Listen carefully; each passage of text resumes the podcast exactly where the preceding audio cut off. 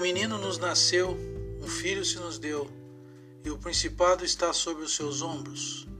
Se chamará o seu nome maravilhoso, Conselheiro, Deus forte, Pai da eternidade, Príncipe da paz. Isaías 9, 6. O texto nos diz que Jesus é um maravilhoso conselheiro, porque só ele conhece verdadeiramente o Pai. Ele estava no princípio com Deus.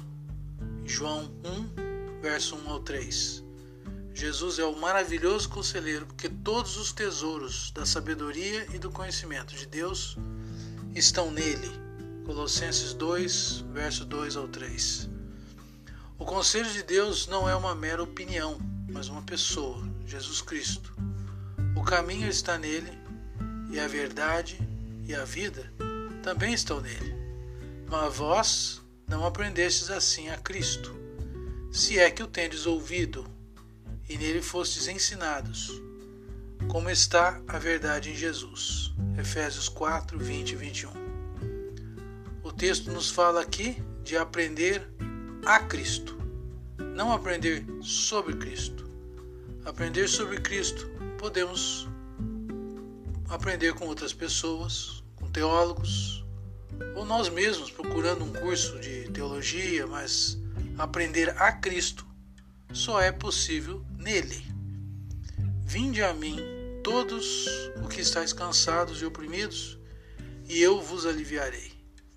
Tomai sobre vós o meu jugo e aprendei de mim, que sou manso e humilde de coração, e encontrareis descanso para as vossas almas. Mateus 11, 28 e 29. Jesus é o maravilhoso conselheiro ele é o próprio conselho de Deus em nós. E repousará sobre ele o Espírito do Senhor, o Espírito de sabedoria e de entendimento, e o Espírito de conselho e de fortaleza, o Espírito de conhecimento e de temor do Senhor. Isaías 11, 2.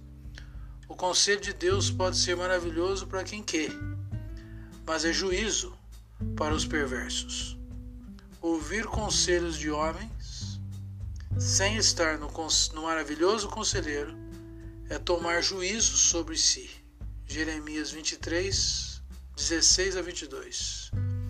O conselho de Deus não é a sua posição sábia quando temos alguma dúvida, mas é o próprio conselheiro vivendo em nós e nos guiando. João 14, 26. Qual tem sido a sua atitude diante das necessidades e dúvidas? Você tem procurado conselho nos homens? Deus também não não te dá um conselho, mas lhe deu um maravilhoso conselheiro, para que você esteja no seu conselho.